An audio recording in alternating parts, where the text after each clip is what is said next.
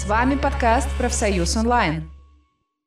А вот скажите такой вопрос а, о будущем профсоюзов. Я услышала здесь интересную мысль, что они образовались, когда было такое индустриальное общество, такие масштабы. Но мы как бы, я так понимаю, общество немножко, ну, человечество в целом начинает потихонечку уходить от индустриального такого производства. Мы вступаем в такой в цифровое время, информационный, так скажем, век. Понятно, что сейчас идет переход, но я думаю, наверное, к этому придем. Вот. И что будет дальше с профсоюзами? Будет они, наверное, тоже цифровыми? Вот это хороший очень вопрос, и этот вопрос на постсоветском пространстве, он вызывает, конечно, такое сопротивление профсоюзных деятелей, и всяких, и прогрессивных, альтернативных, и тех, которые официально там с властями продолжают эту историю. Вот. Э, ну, потому что трудно смотреть будущее, понимаете, трудно.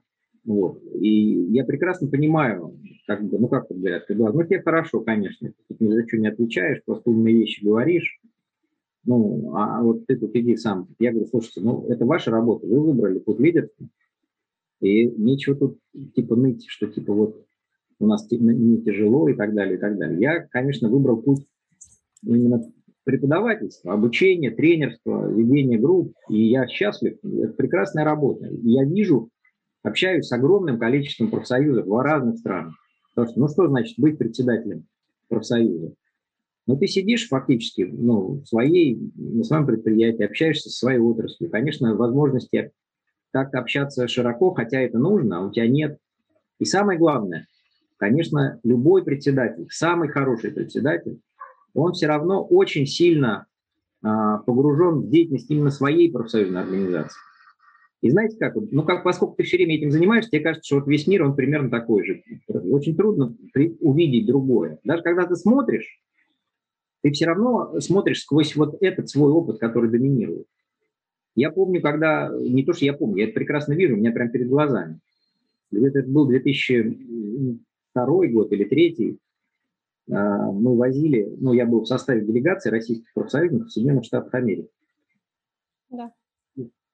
А, ну, там были у нас, потому что, как сказать, э, такая политика была, и работали совместно американские профсоюзы, они работали и а, с профсоюзами соцпартнерскими, ну, с приличными из них, и с профсоюзами альтернативными. То есть, вот, и они были разные. В том числе там был один а, представитель вот таких вот традиционных постсоветских профсоюзов из советского времени, ему там самому было лет 60, и вот нас, мы ездили по разным штатам, ну, были, по-моему, порядка в семи штатах, везде встречались с профсоюзами. И, в принципе, это же известно, что э, в Штатах очень, э, в Соединенных Штатах очень сильная, ну, как бы региональная в Штатах. В каждом штате свой закон о минимальной оплате труда. Сейчас они борются, чтобы подняли. Но это совершенно... В каждом штате свой уровень. Где-то там 7,5 долларов, где-то там уже до 15 дошло, где-то 10. Вот. И уж Профсоюзы тоже там, они очень разные. А в каком смысле? У них разные уставы, и у них разные членские системы членских взносов. И вот этот человек все время спрашивал, а какая у вас э, система членских взносов? Они говорили, ну вот у нас вот такая, а у других какая? А у других мы не знаем. Как вы не знаете? Должна быть один процент. Ну, потому что в Советском был один процент. Да. Тупо автоматически со всех это брали, конечно, потому что была примерно одинаковая у всех зарплата. И вот эта эпоха массовая, она, конечно, прошла. И вот этот человек, ну, он говорит, а, а как американцы отвечают? Американцы отвечают, да, какая интересная мысль. И вот вечером обсуждаем, а он такой говорит, вот видите, американцы считают, что это у меня интересная мысль. Я ему говорю, Вячеслав, я тебе, я тебе переведу на русский язык. Они тебе сказали, какой ты идиот. Ну, просто они так прямо не говорят, они говорят, какой интересная мысль. Нет, ну как же, они мне сказали. Я говорю, вот это, так сказать, у них есть просто определенные правила политес, они прямо не говорят. Но когда они тебе говорят, какая интересная мысль, это значит, что ты спорол чушь. Для них это нонсенс. Как это? Вот мы, профсоюз, решили, что у нас, например, система членских взносов будет, ну, как бы, например, как в Бельгии, опять же, вернемся к Бельгии, там единая профсоюзный взнос независимо от заработной платы. Потому что они считают так, Профсоюз представляет интересы людей. Мы делаем для каждого работника одинаково. Почему мы должны брать процент от зарплаты? Вот такая, например. Где-то система совершенно по-другому выстроена. Вот в Соединенных Штатах там в разных профсоюзах совершенно разные системы взносов и так далее, и так далее, и так далее. То есть очень трудно смотреть как бы в будущее, тем более оно, конечно, меняется настолько быстро, и мы даже не замечаем, что кажется, мы живем в этом мире и так далее, и так далее. Так вот, я думаю, что профсоюзы, например, на, на всем постсоветском пространстве, конечно, э, что делают? Изо всех сил сохраняют прошлое. Ну, у кого какое? У кого какое? Вот они считают, на самом деле, как бы, знаете, вот такая штука, повернутый назад. Вот сохраняют прошлое. И на самом деле это как бы ничего тут э, такого, как сказать, э, это, это требует сил, понимаете, энергии. Одни профсоюзы пытаются сохранить советское прошлое, другие профсоюзы пытаются сохранить там какое-то прошлое, там, не знаю, там, начало 90-х годов, там. Но вот оно все в прошлом. Потому что когда ты смотришь в будущее, то, конечно, нужны усилия, чтобы это изменить, нужны ресурсы. А когда ресурсов нет, очень сложно ну, начать модернизацию, очень сложно перестраиваться и так далее, и так далее, и так далее. И, ну, давайте я тогда вот перейду к конкретике. Да. Первое, самое главное. А, время массовых профсоюзов, вот до сих пор то, что существует в Беларуси, вот эти профсоюзы ФПБшные, и то же самое есть в России, у нас просто уже поменьше, потому что у нас все-таки экономика немножко другая. А все-таки то, что я вижу в Беларуси, я, честно говоря, все-таки думал немножко более современная экономика, но мне прям сказали и с, нефти, и с нефтянки, и с машиностроения, сказали, Эдуард, это просто совок, это просто так, советское производство, там по 30 лет ничего не менялось.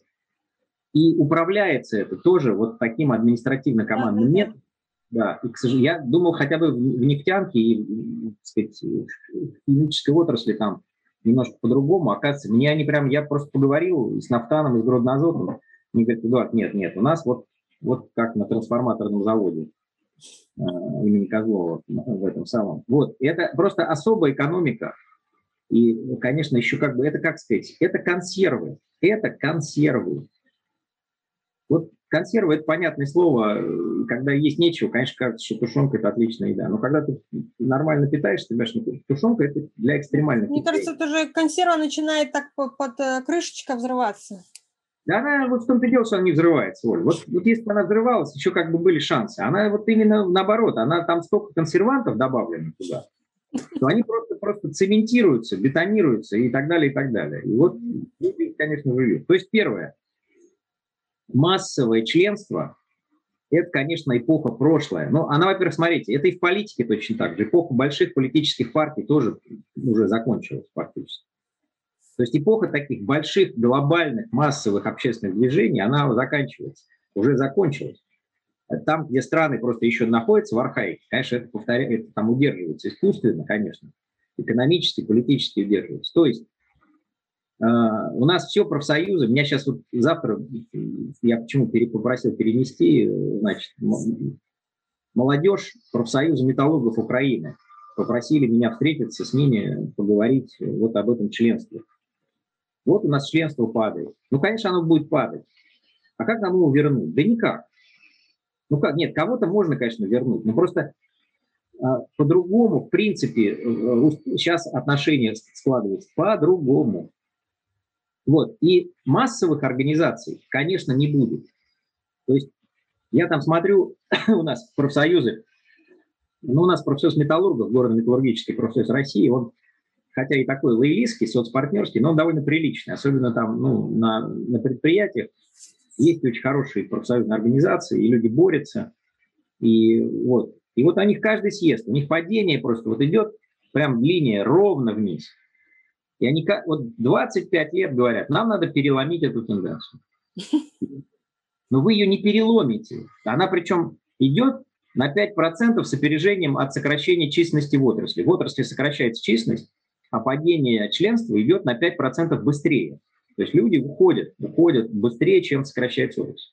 Конечно, есть, ну, прямо скажем, недоработки или провалы в том, чтобы вот работать с людьми и укреплять членскую базу, это отдельная история про экстремизм. Но тренд в целом, в целом тренд, конечно, на то, что профсоюзы не будут организациями, представляющими, ну, как бы, чтобы состояли большинство рабочих. Не будет такого. Вот. И у нас, конечно, типа в шоке, но у нас еще дурацкое законодательство, конечно, совершенно. В России, например, законодательство дурацкое, профсоюзное. Профсоюз заключает полдоговор только если имеет право, если более 50% работников в этом профсоюзе. У нас эта норма была введена, когда появились 90-е альтернативные профсоюзы, и вот эти соцпартнерские, лоялистские профсоюзы испугались и вот, так сказать, дали добро законодателю Понятно. Только 50%. Они, ну они да, думали, они думали много. тогда, что членство никуда не денется. А сейчас сплошь и рядом членство сыпется, ну просто размывается по естественным причинам. Тут надо понимать, то есть есть, конечно, ответственность профсоюзов, просто недоработки или провалы. Но есть естественные причины. И на самом деле нужно просто пошире посмотреть вокруг на мир. Ну, знаете как, вот давайте, так сказать, можно привести пример, чтобы четче, как бы прям сразу, может быть, это чересчур такая метафора, но она очень хорошо всегда работает. Ну вот смотрите, браки распадаются. Вот у нас в России... 50% у нас распадается браков. браков 65 распадается. И дальше увеличивается количество. Ну и что мы говорим? Мы, конечно, сейчас скажем, нет, давайте, ну что, укреплять браки? Ну как да, вы будете? Пусть они живут, не хотят, но пусть живут. Пусть живут. Мир стал, конечно, как это, Да. неопределенным и гибким. Людей не загонишь уже обратно, потому что сущность брака поменялась. Если раньше, сто лет назад, брак это была экономическая категория, сегодня эта категория уже не экономическая. А какая еще непонятно, идет переход. И то ищут, и это ищут. И вот социальная структура базовая, которую мы знаем. Ну что, ну что мы будем, посыпать голову пеплом, и что? Нет. Вот так, ну, надо жить, искать возможности. И люди находят эти возможности. Воспитывают детей, и не только, кстати, женщины, и уже и мужчины воспитывают, мужья бывшие, бывают такие случаи и так далее. Да. Я могу сказать, что я, например, в отпуске по уходу за ребенком был. Вот. Гостевые ну- браки могут быть тоже хороший вариант. Много что есть. Это, это вот. Потом другие есть вещи. Раньше работали люди на одной работе всю жизнь. Да. А сейчас Сейчас это считается плохо. Это застой уже. Да. И это, конечно, бывает, но, правда, ближе к рабочим. Вот э, там просто рабочие, просто роль самих рабочих поменялась в структуре экономики, в обществе. Если раньше рабочий, вот э, в металлургии, я два года назад был в Братске, прям в мае, Братский алюминиевый завод. Это Иркутская область, Байкал, еще севернее туда. То есть это еще от Иркутска лететь два часа на самолете. Это братская комсомольская стройка была. Это же, ну, там и ГЭС, и лесоперерабатывающий комбинат, и, и, сказать, производство алюминия, потому что э, там энергия есть. И р- раньше вот человек, который электролизник, который вот работает на электролизных печах, которые дают алюминий, раньше был это просто человек, который, ну, очень уважаемый, с хорошей зарплатой, все у него было и так далее, и так далее. А сейчас? Сейчас у него зарплата, вот они говорят, вот приходит молодежь. Я говорю, если вот он три, три летних месяца выдержал, он, может быть, останется, потому что летом жара еще, и там, конечно, производство, несмотря на то, что это «Русал», как бы а, у нас там типа считается приличная компания, вот. Потому что он, ра- ра- рабочий, молод- молодой парень приходит, он говорит, «Чи- вот так вот пахать за 45 тысяч рублей, да я пойду лучше торговать сотовыми телефонами, то же самое буду зарабатывать. И вот все, понимаете, сам труд вот этот производственный, он, он и меняется, он уже не составляет, к сожалению, может быть, для кого-то, он не составляет э, как бы той основной э, стоимости мирового, создания мирового продукта, который был в индустриальную эпоху. Я вчера посмотрел э, там один travel-шоу, чтобы рекламировать, не буду говорить какое, там ну, поехали ведущие в Диснейленд, в Орландо, ну, в родной Диснейленд, в Штатах. И они что говорят? Они говорят, доход годовой вот этого Диснейленда, парка аттракционов, 35 миллиардов долларов в год. А какой, скажите мне, какой валовый продукт годовой в Беларуси? Вот Ну, я думаю, точно не знаю. Но думаю, меньше. Думаю, что сравнимые цифры, порядки, понимаете? Один Диснейленд зарабатывает больше, чем... Ну, там просто люди были ведущие из Украины, и они говорят, вот практически наш ВВП годовой. И вот мы это все алюми, это металлургия, руда, сельское хозяйство там, ну, в Украине и так далее, и так далее. Вот, вот сравнимо с Диснейлендом. А если мы возьмем какой-нибудь рынок компьютерных игр, ну, да. Я игр таких не знаю, а там объемы такие, больше, чем металлургия, вся вместе взятая российская по объему, понимаете? Поэтому все вот это меняется. И, конечно, думать, что профсоюзы будут такими же массовыми или там такими же, нет совершенно. То есть это не будет массовых профсоюзов. Нам примеры показывают, конечно, остальные страны. Они, все там ясно и понятно. Например, во Франции профсоюзы очень маленькие. Но там профсоюзы, они э, создаются прямо по идеологическим принципам. По идеологическим? Да. Это как? То по партиям это, или... Ну? Да, это не государственное регулирование, это сами профсоюзы там нет такого, что профсоюзы, законов никаких нет, что профсоюзы должны так или так. Просто люди, французы, рабочие, создают профсоюзы по идеологическим направлениям. Например, профсоюз троцкистов. Вот Форс Увриер там, один из самых, они, ну как, в основном они троцкисты. Есть профсоюз социал-демократов, есть профсоюзы там либеральные крестьяне там, и так далее. То есть они говорят, мы не понимаем, как это может быть, чтобы люди с разными идеологическими взглядами были в одном профсоюзе. И там на предприятии может быть 7 профсоюзов. 7. И, но они очень малочисленные. То есть там членство, оно вот как бы близко вашим независимым профсоюзам, ну, как немножко там. То есть, условно говоря, там, чтобы там даже 20% нет ни у кого. То есть они вот такие, это, и они как говорят. Но мы же что видим во Франции? Во Франции мы видим парадоксальную вещь для нас, а для них это абсолютно естественно, они не понимают, как у нас. Вот ну, в России, допустим. В России 20 миллионов членов профсоюза. Ну, вот у нас было в 2018 году пенсионное ограбление. Да. Подняли возраст пенсионный, на самом деле просто ограбили на миллион рублей людей. И профсоюзы, и зависимые, и независимые, все сказали, что мы боремся против, вот против боремся, что нет сил. Ну, суммарное количество э, митингующих людей, которые вышли на митинги, вот в том профсоюзе, где 18 миллионов, вышло 200 тысяч суммарно. Это за несколько месяцев, это не разово. И они были где-то там все в регионах, потому что у нас был чемпионат мира по футболу, запретили, и все сказали, ну ладно, раз запретили, ничего проводить не будем. А вот эти прогрессивные наши профсоюзы, альтернативные, которые на словах провозглашают, что у них там миллион членов, потом в интервью говорят, что 300 тысяч, ну, в реальности они, конечно, еще меньше, не буду я сейчас раскрывать эти данные, вот, они провели самый массовый митинг, который они смогли собрать, 5 тысяч человек. А где остальные-то? Вот хочется спросить, а где остальные члены профсоюза? У нас это парадокс. У нас членов профсоюза невероятно много, а людей не выходит. А во Франции наоборот.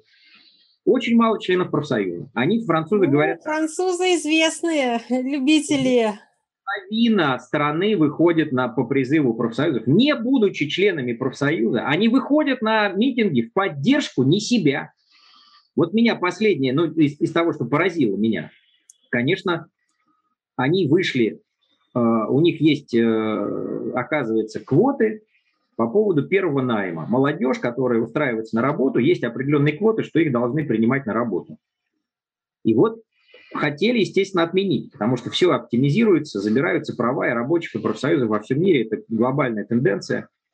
Так, по призыву профсоюзов вот 50% населения вышло на улицы в поддержку кого? Не себя, а молодых вот э, людей, которые первый раз устраиваются на рабочие места. Ну, у них сильное гражданское общество, оно еще, знаете, с 1700 какого-то там года. Конечно. Французы говорят так. Мы три раза рубили голову королю, а вы сколько? Вот я с ними разговаривал, вот, я, так сказать, ну ладно, Франция, это я к примеру, например, говорю, французская история, вот она показывает, что и если мы посмотрим на европейские страны, Массового членства нигде нет, кроме Скандинавии. Ну, в Швеции, действительно, Финляндия и Норвегия. Но это особенные страны. Это очень социально ориентированные, в сравнении с другими, очень социально ориентированные государства. И там еще как бы вот до эпохи глобального мира, там вообще почти стопроцентный член. И в Швеции там, например, профсоюзы управляли пенсионными фондами государственными. То есть в каком-то смысле они были ну, по- по-своему параллельно советскому, советскому профсоюзу. Но это Швеция все-таки, ну как мы на постсоветском пространстве нам ничего не светит шведского и, и норвежского, и финского. Вот, но Конечно, а, значит, это просто все уже написано, все, ну, люди уже эксперты говорят, все это знают. Что происходит? Уходит непосредственно вот эта массовость профсоюзная, а она, кстати, любая, и партийная массовость. Но э, профсоюзы больше занимаются таким общественным и политическим движем. Вот, ну, я такой термин употребляю, движ, не движение, а движ. Да. Они включаются в различные общественные процессы. Например? В любой процесс, э, связанный, например, с климатом, связанный с гендерными вопросами и правам женщин, с насилием на работе. Сейчас профсоюзы, например, все ведущие профсоюзы вот в развитых странах, для них тема номер один – это искоренение насилия э, на, на рабочих местах по отношению к женщинам. Вот они чем занимаются. Они, они продолжают заниматься коллективными договорами, они продолжают заниматься повышением зарплаты, они продолжают заниматься вот этими жалобами работников и представительством их интересов на рабочих местах. Это все, это знаете, как в фигурном катании, вот обязательная программа. Ну, школа. Без этого, ну, как бы, это само собой разумеется. Это просто, ну, как без этого, ну. А вот дальше вот как в фигурном катании. Я на самом деле не очень люблю фигурное катание, но поскольку там очень пример наглядный. Вот эта школа, когда просто крутят фигуры. Вот, и там на самом деле и зритель-то не ходит на эти, а смотрит произвольную программу. Там, где уже вот красоту все показывают вместе с этими прыжками и так далее, и так далее. Так вот, для ведущих профсоюзов, тех, которые передовые, для них вот коллективный договор, жалобы работников, представительство на рабочих местах, переговоры за повышение зарплаты. Это обязательная программа, это школа, это как бы фундамент база, база, вот так бы сказать. А они, конечно, включаются в разные общественные, политические движи, движения. И, конечно, влияют очень сильно на людей. То есть в чем, как бы, это даже и не сейчас тренд. Сейчас профсоюзы уже... меняются, и в мировая да, тенденция. Конечно, конечно, они меняются. Они там меняются. У нас они не меняются, а консервируются. Там, например, крупнейший профсоюз ИГ «Металл» в Германии. Это самый крупный профсоюз, э, ну, в Европе это точно, а может и в мире самый крупный. И, наверное, один из самых сильных вообще. Два миллиона членов. Они уже включили давно другие отрасли, потому что вот это отраслевое деление, это, конечно, пережиток э, ну, советского деления на министерство. Ведь профсоюзы были привязаны к министерству. Ведь профсоюзы создавались в советское время строго по министерству. Поэтому они и были фактически таким а, ну, структурами внутри отрасли. Ну, уже нет таких отраслей. И, например, профсоюз в Германии, там к ним текстильщики входят, которые еще там остались небольшие, кожевенные. То есть он такой объединенный профсоюз. А, в Нидерландах, ну, в Голландии, как мы говорим, там вообще нет никаких отраслевых профсоюзов. Они уже давно приняли решение, что у них единый национальный профсоюз.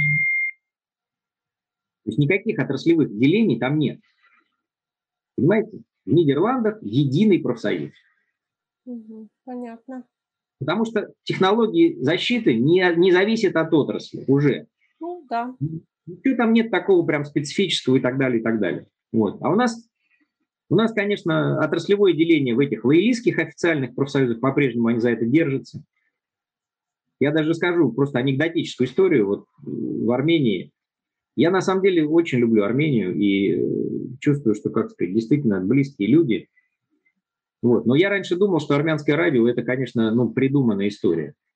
Потом, когда я начал ездить в Армению, общаться там с профсоюзом я понял, что это прям действительно в Армении это не выдумка, а так вот люди и разговаривают общаются. Так вот, когда в 90-е годы вот независимость Армения, так сказать, получила или взяла эту независимость, конечно, таких ну, как сказать, кавказских и среднеазиатских и центральноазиатских странах, ну, на востоке и на юге, там статус имеет очень важное значение, гораздо больше, чем, например, на севере. Ну, это понятно. Да. Вот. И там, конечно, очень важно быть уважаемым человеком, а уважаемому человеку нужна как должность дает. Даже если там, может, ничего за, за ней нет, а этой должность дает. Так вот, чтобы удовлетворить всех э, заинтересованных людей, министерств не хватало, министерских постов. И они в правительстве разделили, было Министерство сельского хозяйства, и они взяли, разделили на четыре министерства. Создали вместо одного министра четырех. Министр мясной отрасли, молочной отрасли, овощеводства и, по-моему, еще переработки.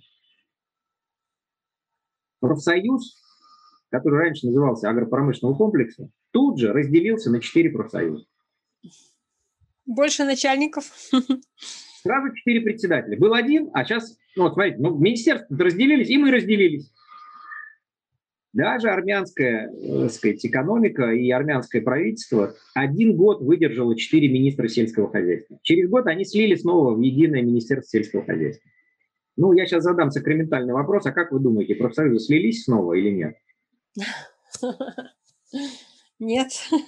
До сих пор не слились. До сих пор там они не общаются друг с другом, смотрят мимо, как будто не знают друг друга. И вот у них там, ну, может быть, какие-то два слились, но когда я последний раз был, они еще были четыре, четыре профсоюза.